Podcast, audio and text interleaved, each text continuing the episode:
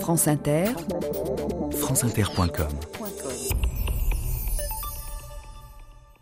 Bonjour aujourd'hui, bien avant la naissance des États-Unis, les premiers colons anglais d'Amérique. Aucun ami n'était là pour les accueillir, aucune maison pour y trouver du secours. Ils n'avaient devant eux que le spectacle d'une immensité terrifiante qui regorgeait de hordes de bêtes et d'hommes sauvages. William Bradford, gouverneur de la colonie de Plymouth.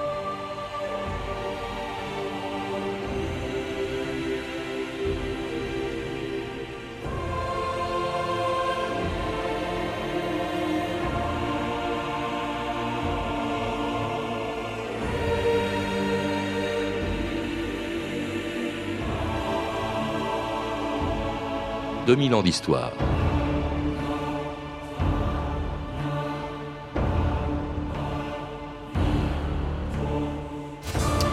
Tout ce qui fait aujourd'hui la singularité des Américains, l'esprit pionnier, leurs institutions fédérales, le libéralisme économique, la place qu'ils accordent à la religion, le puritanisme et bien entendu la langue anglaise ne date pas de l'indépendance des États-Unis, mais 200 ans auparavant de l'arrivée des premiers colons anglais sur le continent américain poussés par l'aventure ou le profit, ou chassés d'Angleterre par les persécutions politiques et religieuses, ils sont arrivés en Amérique au XVIIe siècle pour y fonder les premières colonies anglaises du Nouveau Monde.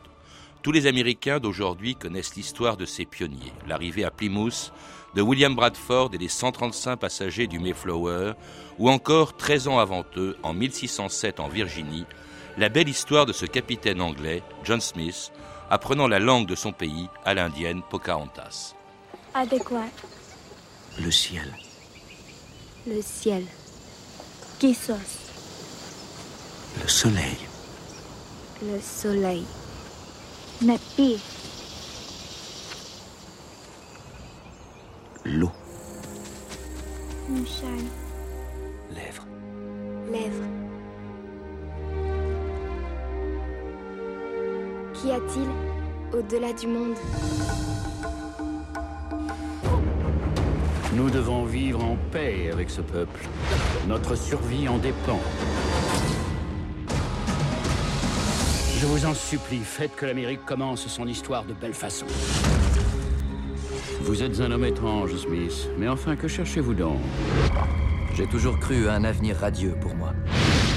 À ma propre destinée. André Caspi, bonjour. Bonjour. C'était l'extrait d'un film de Terence Malick, Le Nouveau Monde, la belle histoire du capitaine Smith et de l'Indien, l'Indienne Pocahontas dans ce qui fut la première colonie anglaise d'Amérique, Jamestown, qui est un mythe fondateur, vous le rappelez dans un livre, Les Américains. C'était il y a 400 ans, en 1607, c'est-à-dire plus de 100 ans après la découverte de l'Amérique par Christophe Colomb. Comment expliquer le temps qu'il a fallu aux Anglais pour s'intéresser à ce continent bien après les Espagnols, les Portugais, même les Français? Bah, écoutez, tout d'abord, euh, ce continent a été découvert par euh, Christophe Colomb, même si Christophe Colomb, dans un premier temps, ne s'est pas aperçu qu'il avait découvert un nouveau continent. D'où le nom qu'il donne aux Indiens. Exactement. Ensuite, euh, les, Portugais sont entrés dans la danse, à telle enseigne d'ailleurs qu'à la fin du XVe siècle, un traité a été signé entre le Portugal et l'Espagne pour délimiter le domaine qui serait attribué à chacun des deux États. Ensuite euh, viennent les Français. Par exemple, euh, François Ier envoie un navigateur d'origine génoise, Verrazzano, reconnaître euh, les côtes du nord de l'Amérique, et d'ailleurs le même Verrazzano entre dans un estuaire qu'il ne connaît pas bien, qu'il commence à explorer, et dans lequel il établit une sorte de tout petit village, un fort qui s'appelle la Nouvelle Angoulême. Elle deviendra plus tard New York. Hmm. Et puis ensuite, euh, il y a aussi des Hollandais, il y a des Suédois. C'est-à-dire qu'en fait, euh, la plupart des nations qui ont une flotte sont présentes sur le continent américain. Les Anglais tardent à venir. Ils tardent à venir parce que d'abord, ils ne sont pas la grande puissance qu'ils deviendront plus tard au XVIIe et surtout au XVIIIe siècle. Et puis d'autre part parce qu'il y a aussi euh, des guerres intestines qui font qu'ils sont occupés par eux-mêmes avant de s'occuper des autres. Et puis aussi, il y a le fait, enfin, ils vont quand même participer à l'exploration des côtes de l'Amérique du Nord, notamment pour y trouver, comme beaucoup d'autres, un passage vers le Pacifique, c'est-à-dire vers les Indes, vers l'Asie. Euh, et ce sera le cas, par exemple, d'un certain nombre d'expéditions. Il y en a une qui est importante, c'est celle de Walter Raleigh, qui arrive sur les côtes d'une région qu'il appelle la Virginie, en l'honneur d'ailleurs de sa reine de l'époque, c'est-à-dire Élisabeth Ier, la reine vierge. Et c'est là qu'on va installer, avant même Jamestown, une toute première colonie anglaise qui a disparu. On l'a appelée la colonie oubliée. Je crois que c'était à Roanoke, c'est ça? Oui, c'est-à-dire qu'en fait, euh, il s'agit dans ce cas-là euh, d'établir un certain nombre de colons dans une zone euh, qui est vide d'hommes ou qui en tout cas n'est pas très peuplée, quelques Indiens par-ci par-là. Et il faut que ces hommes, et ces hommes surtout, parce qu'il y a très peu de femmes, il faut que ces hommes résistent au climat, il faut qu'ils trouvent les moyens de survivre. Alors, euh, comme euh, on ne les ravitaille pas, au bout de quelques mois, ils disparaissent les uns après les autres, que ce soit par l'insuffisance du ravitaillement, par les maladies, par le froid. Euh, ce sont des conditions épouvantables. Comme vous l'avez très bien dit d'ailleurs dans votre introduction, il n'y a là personne pour les accueillir. Alors ça, c'était en 1587, cette colonie disparue de Roanoke. Ça ne décourage pas 20 ans plus tard une autre expédition, celle dont il est question dans le film de Terence Malick, c'est-à-dire l'arrivée à Jamestown. Alors là aussi, c'est le nom d'un roi, c'est Jacques Ier. Euh, de la première, enfin Jamestown, c'est le nom qu'il donne, ces colons, de la première véritable colonie qui va survivre aux États-Unis, colonie anglaise, 144 colons.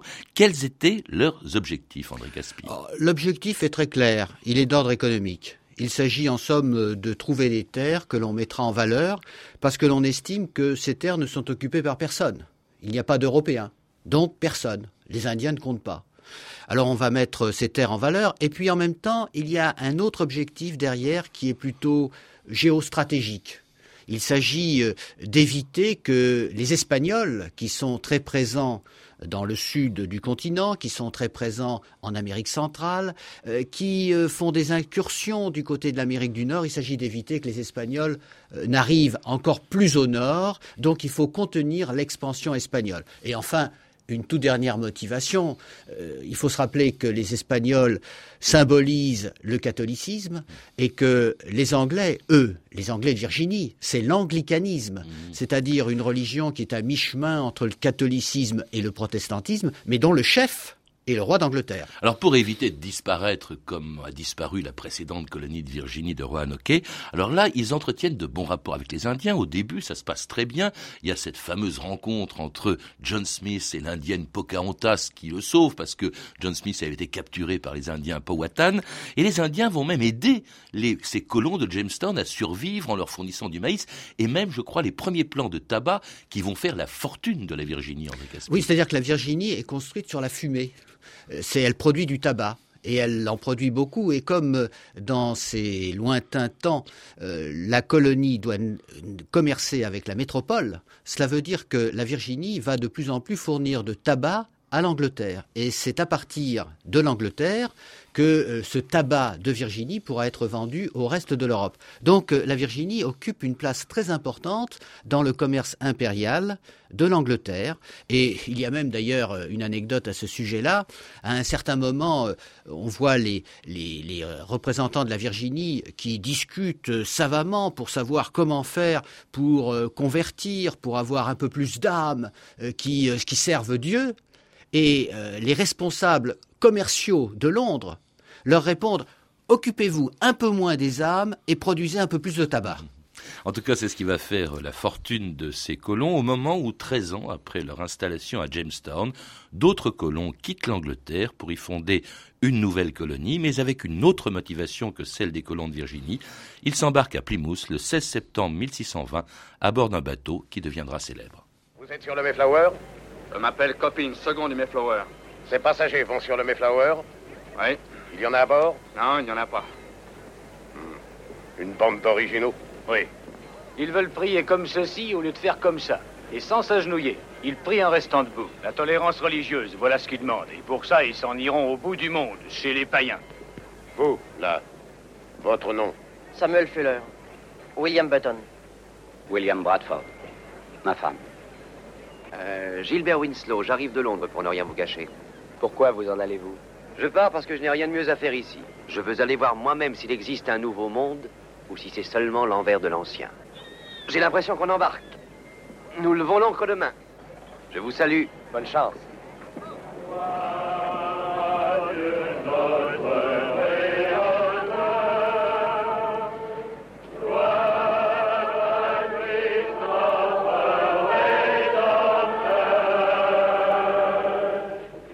Les, passagers qui s'embarquent sur le Mayflower 13 ans après l'arrivée des premiers colons anglais à Jamestown, ces passagers ne partent pas du tout dans le même état d'esprit. André Caspi, on vient de, le constater dans cet extrait du bon film de Raoul Walsh qui s'appelle Capitaine sans peur.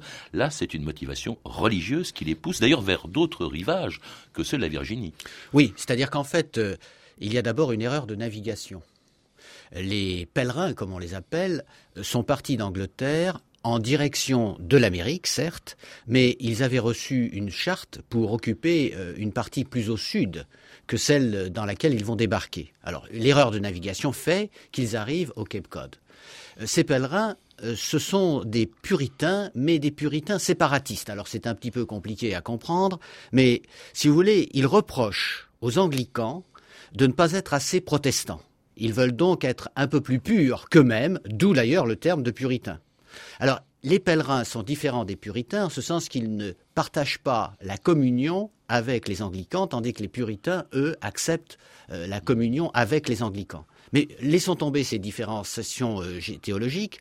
ce qu'il faut retenir simplement, c'est que ces pèlerins ou ces puritains ne sont pas à l'aise en Angleterre. L'Angleterre ne les aime pas. L'Angleterre officielle, parce que dans l'Angleterre officielle, il y a une religion officielle, c'est l'anglicanisme.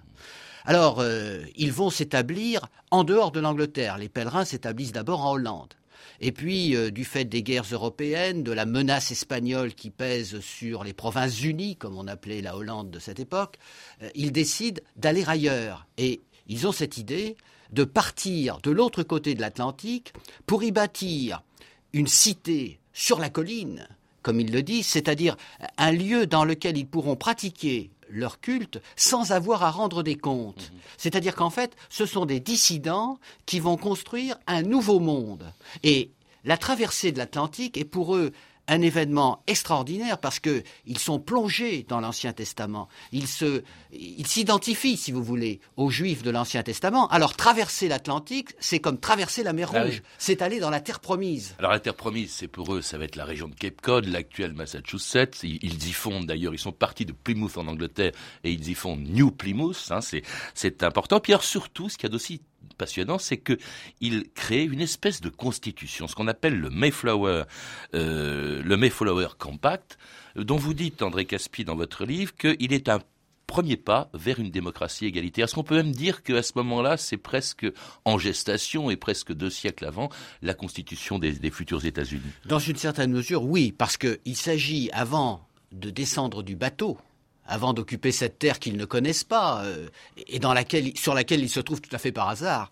Il s'agit en somme de mettre au point un accord entre tous les passagers c'est-à-dire un accord à égalité pour savoir comment seront réglées les relations nouvelles qui s'établiront sur cette terre nouvelle. Alors c'est en ce sens, si vous voulez, que le document écrit et en même temps euh, la rédaction qui fait que euh, tous ces passagers euh, sont sur un pied d'égalité, tout cela constitue en somme une sorte d'antécédent de ce que sera la Constitution des États-Unis. Mais cela dit, la Constitution des États-Unis est infiniment plus complexe et beaucoup plus moderne que euh, le Mayflower Compact. Alors ils vivent, comme d'ailleurs euh, au début la colonie de Jamestown, cette colonie de New Plymouth vit dans des euh, dans des conditions très difficiles sur une dans une région beaucoup plus ingrate que, encore que à Jamestown et avec la volonté non seulement de survivre, mais ni de faire même du commerce, mais pour faire de leur colonie, vous le disiez, de cette nouvelle colonie, de la nouvelle Angleterre, une nouvelle Jérusalem. Frères et sœurs, amis et compagnons de voyage, pour le plus grand de tous les rêves. Voilà maintenant que nous avons été élus tel Israël en son temps afin de servir de modèle. Mais si nous voulons un jour réussir à bâtir notre nouvelle Jérusalem, notre cité sur une colline, la toute-puissance de l'amour en son essence la plus divine, doit unir tous nos cœurs, doit unir tous nos cœurs, anglais et indiens, nobles et serfs, hommes libres et esclaves, et faire enfin de nous un exemple dont tout être en ce monde s'émerveillera en proclamant C'est là, c'est là que réside la mesure de toute perfection. C'est là que vit le peuple de Dieu. Que Dieu vous bénisse. Vous tous qui êtes ici présents. Et c'était un extrait des Amants du Nouveau Monde de Roland Joffé. Ces, colons de, Plymouth, André Caspi, sont finalement moins des colons que des missionnaires. Leur ambition, c'est de convertir même les Indiens. Ah bah, C'est-à-dire qu'ils veulent avant tout d'abord trouver une terre de refuge. Bon, à partir de là, ils estiment que leurs convictions religieuses sont les seules qui puissent être normalement défendues. Et comme ce sont des hommes qui euh, sont complètement impliqués dans la méditation de l'Ancien Testament, euh, ils se considèrent comme euh, les héritiers directs des Hébreux. D'ailleurs, l'hébreu lui-même, la langue hébraïque, constitue très souvent une référence. Certains d'entre eux apprennent l'hébreu pour pouvoir lire l'Ancien Testament dans le texte. Et de ce fait-là, ils finissent par s'identifier aux Hébreux d'hier et à considérer que les Juifs de leur époque ne sont pas les véritables héritiers que les véritables héritiers, c'est eux. Et en somme, ils représentent le peuple élu. Et en même temps, euh, l'Amérique, c'est la terre promise, là où coule le lait et le miel, c'est-à-dire exactement les expressions bibliques. Alors cette nouvelle colonie, ce euh, c'est pas le seul exemple d'une colonie anglaise à vocation euh, religieuse. Il y en a d'autres, vous le rappelez aussi. Il y a notamment le Maryland. C'est moins connu ça, mais c'est une vocation religieuse, même si ce ne sont pas des puritains qui la fondent. Oui, le Maryland est créé au tout début des années 1630 par des catholiques et d'ailleurs, euh, le nom qu'il porte rappelle que la terre est consacrée à la Vierge Marie, et en même temps, cela permet de faire allusion à la reine d'Angleterre Henriette Marie, mais cela veut dire que ce sera un refuge pour les catholiques. Cela dit, le Maryland ne reste pas longtemps un refuge pour les catholiques parce que très rapidement, la majorité passe aux protestants, euh, d'abord les presbytériens, puis euh, les anglicans, ce qui fait que c'est une, une exception qui finit par entrer, si vous voulez, dans le moule général. Mais euh, c'est quand même caractéristique euh, de ce que beaucoup de ces colonies ont été créées par des gens qui étaient euh, mal acceptés en Angleterre, car les anglicans s'ils répriment les dissidents, détestent les catholiques, les papistes. Donc, vous voyez, dissidents catholiques, je dirais à peu près même combat, on ne veut pas de vous, si vous voulez aller ailleurs, partez de l'autre côté de l'Atlantique, là, éventuellement vous aurez des terres. Il y, a un autre exemple assez curieux aussi, hein, c'est la colonie nouvelle fondée en 1656 par un certain William Penn, c'est la Pennsylvanie justement, et là ce sont des Quakers qui fondent la colonie. Alors les Quakers... Là c'est des puritains euh, radicaux. Hein, oui, alors les Quakers c'est une autre forme de dissidence. Euh, par exemple, les puritains n'aiment pas les Quakers. Parce qu'on dit toujours les puritains sont favorables à la tolérance. Oui, les puritains sont favorables à la tolérance à leur égard c'est-à-dire qu'ils réclament que les anglicans manifestent de la tolérance pour eux. Mais les puritains eux-mêmes, qu'on appelle aussi les congrégationalistes, n'aiment pas les dissidents. Donc quand il y a des dissidents au sein de la communauté congrégationaliste, on les expulse. Un exemple, il y a euh, une forme nouvelle de religion qui se manifeste au XVIIe siècle, c'est le baptisme, les baptistes. Bon, les baptistes sont expulsés de la colonie du Massachusetts et ils vont former la colonie du Rhode Island.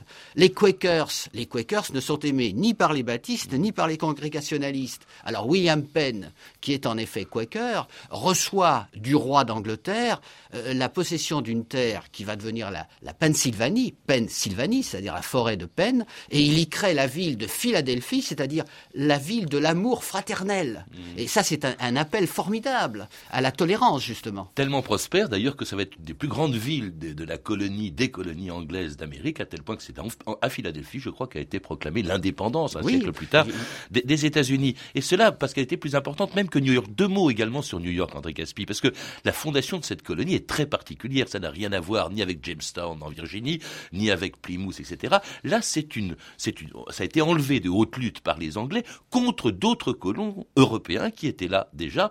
Vous l'avez dit, c'était les Hollandais. New York s'est appelé aussi, après s'être appelé la Nouvelle Angoulême, s'est appelé la Nouvelle Amsterdam, hein, euh, avec euh, euh, un gouverneur qui s'appelait Peter Stuyvesant, avec qui avait construit un mur où se trouve actuellement l'actuelle rue de Wall Street à New York. C'est assez amusant. Et cette ville a été conquise littéralement sur les Hollandais, pas sur les Indiens. Oui, c'est-à-dire qu'en fait, New York a été la Nouvelle Amsterdam entre 1620 et 1664 avant cela, je l'ai rappelé tout à l'heure, il y a eu quelques installations françaises qui ont été baptisées la Nouvelle Angoulême. C'est-à-dire qu'en fait, c'est un lieu euh, sur lequel il y a véritablement des conflits. Et pourquoi y a-t-il des conflits? Parce qu'il y a là l'entrée d'un fleuve, un estuaire, et on connaît mal ce fleuve. Alors, il y a un navigateur hollandais au service des Anglais qui s'appelle Hudson, qui euh, contribue à explorer ce fleuve, parce qu'on recherche toujours le fameux passage du Nord-Ouest qui permettrait d'aller de l'Atlantique au Pacifique, et dont tous les géographes rêvent, que tous les géographes décrivent sans jamais l'avoir vu. De telle sorte que l'entrée de cet estuaire devient un, véritable enjeu.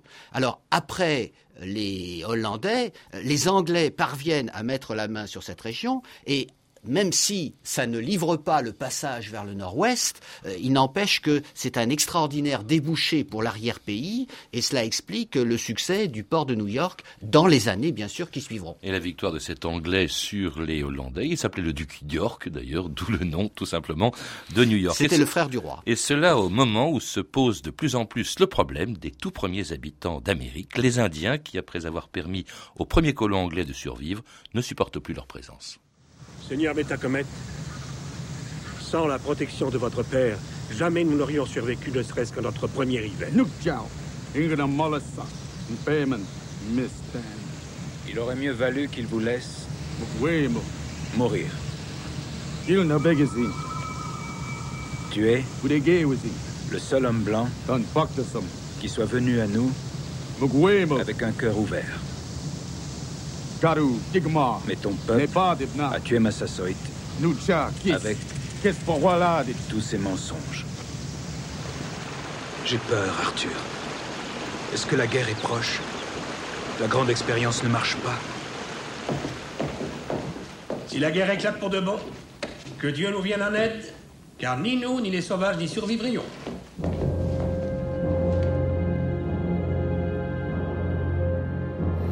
Comment expliquer, André Caspi, après des années de coexistence entre les Indiens et les Anglais, les Indiens qui ont plutôt bien accueilli les Anglais au début, que leur rapport se dégrade assez vite? Vous évoquez plusieurs choses, et parmi elles, le mépris qu'éprouvaient malgré tout les colons pour les Indiens. Bah, c'est-à-dire qu'en fait, pour euh, les Européens qui arrivent en Amérique, les Indiens, ce sont des sauvages. Alors ce sont des sauvages qu'il faut civiliser. Comment les civiliser? D'abord en les convertissant mais à condition qu'ils acceptent d'être convertis. Ensuite, en les faisant travailler, à condition qu'ils acceptent de travailler pour les Blancs. Et puis surtout, euh, les Indiens ont une conception de la terre que les Blancs n'ont pas. Pour les Blancs, euh, la terre est une propriété individuelle. Pour les Indiens, cela appartient euh, à l'ensemble de l'ethnie. Et d'ailleurs, le simple fait que nous désignons tous ces peuples par le terme d'Indiens euh, montre bien que nous avons quelques difficultés à distinguer les uns des autres. Parce qu'en fait, ce ne sont pas des Indiens, ils n'habitent pas l'Inde. C'est une erreur qu'ont commise les premiers explorateurs en croyant qu'ils arrivaient en Inde. Mais ce sont des Pecos, ce sont des Miami, ce sont des Cherokees, ce sont, bref, ce sont des, tribus. Des Powhatan, pour revenir au film de Bien sûr, mais ce sont, ce sont des les premiers que rencontrent les Anglais en, Virginie, mais d'ailleurs avec une seule convertie, en l'occurrence, c'était la fameuse Pocahontas, qui va même aller en Angleterre ensuite. Et y mourir. Euh, et y mourir. Et mourir de maladie. Euh, c'est-à-dire qu'en fait, euh, tous ces Indiens-là ont une conception tout à fait différente de la conception des Blancs et n'ont pas envie de devenir des blancs. C'est-à-dire qu'en fait, petit à petit, euh, entre les Indiens et les, et les blancs, mmh. il y a des différends qui deviennent des querelles. Ces querelles se transforment en guerre. Et comme euh, les blancs disposent d'un armement autrement plus sophistiqués que les Indiens, ces guerres dégénèrent en massacre. Alors il y a aussi forcément des rapports de force démographiques euh, qui changent. Vous le rappelez, en 1610, après la création de Jamestown, les colons anglais sont à peine 350 à Jamestown. En 1790 ans plus tard, ils sont 250 000. Alors évidemment, ça, ça pose des problèmes et ça a donné la plus grande puissance du monde aujourd'hui. Est-ce que on peut dire quel, quel lien y a-t-il, quelle importance a pu avoir ces toutes premières années de la colonisation anglaise en Amérique sur les États-Unis d'aujourd'hui, 400 ans après l'arrivée de John Smith en Virginie bah Écoutez, c'est la fondation des États-Unis. Évidemment, à cette époque-là, on ne dit pas les États-Unis, ce sont des colonies, mais c'est quand même la fondation de la nation américaine. Ça a la même valeur pour les Américains que tout ce qui touche à la création euh, du royaume de France, euh, si on remonte au Moyen Âge. C'est-à-dire que c'est le moment, en somme, où arrivent euh, ces, ces, ces réfugiés, ces immigrants qui vont constituer l'Amérique. Un historien a très bien dit que l'histoire de l'immigration aux États-Unis, c'est en fait l'histoire des États-Unis. Donc on est là déjà au cœur même de cette histoire nord-américaine. Et en même temps, on voit bien se, se, dégager, si vous voulez, les fondements de cette tradition, c'est-à-dire des fondements essentiellement chrétiens d'ailleurs, mais en même temps un peu plus que chrétiens, parce que dès le milieu du XVIIe siècle, il y a une présence juive mmh. aux États-Unis. Donc ce sont des fondements judéo-chrétiens, et, et, de ce fait-là, cela explique que, que les Américains regardent cette période comme étant euh, la période fondatrice. Merci André Caspi de nous avoir rappelé cette histoire des premiers aux colons anglais d'Amérique bien avant l'indépendance des États-Unis, une histoire que l'on retrouve dans votre livre, dans vos deux livres, vos deux volumes, Les Américains, publiés aux éditions du Seuil dans la collection Point Histoire. Vous êtes également l'un des co-auteurs avec François Durper, Hélène Arter et Adrien Lerme de La civilisation américaine, réédité aux éditions des Pufs dans la collection Quadrige. Vous avez pu entendre des extraits des films suivants Le Nouveau Monde de Terence Malick, Capitaine sans peur de Raoul Walsh avec Gregory Peck disponible en VHS chez Warner et Les Amants du Nouveau Monde de Roland Joffé avec Demi Moore et Gary Oldman disponible en DVD chez Paramount. Toutes ces références sont disponibles par téléphone au 32 30, 34 centimes la minute ou sur franceinter.com. C'était 2000 ans d'histoire à la technique Olivier Riotor et Christophe Papon, documentation Claire Tesser, Claire Destacan et Mathieu Ménossi, une réalisation de Anne Kobilac.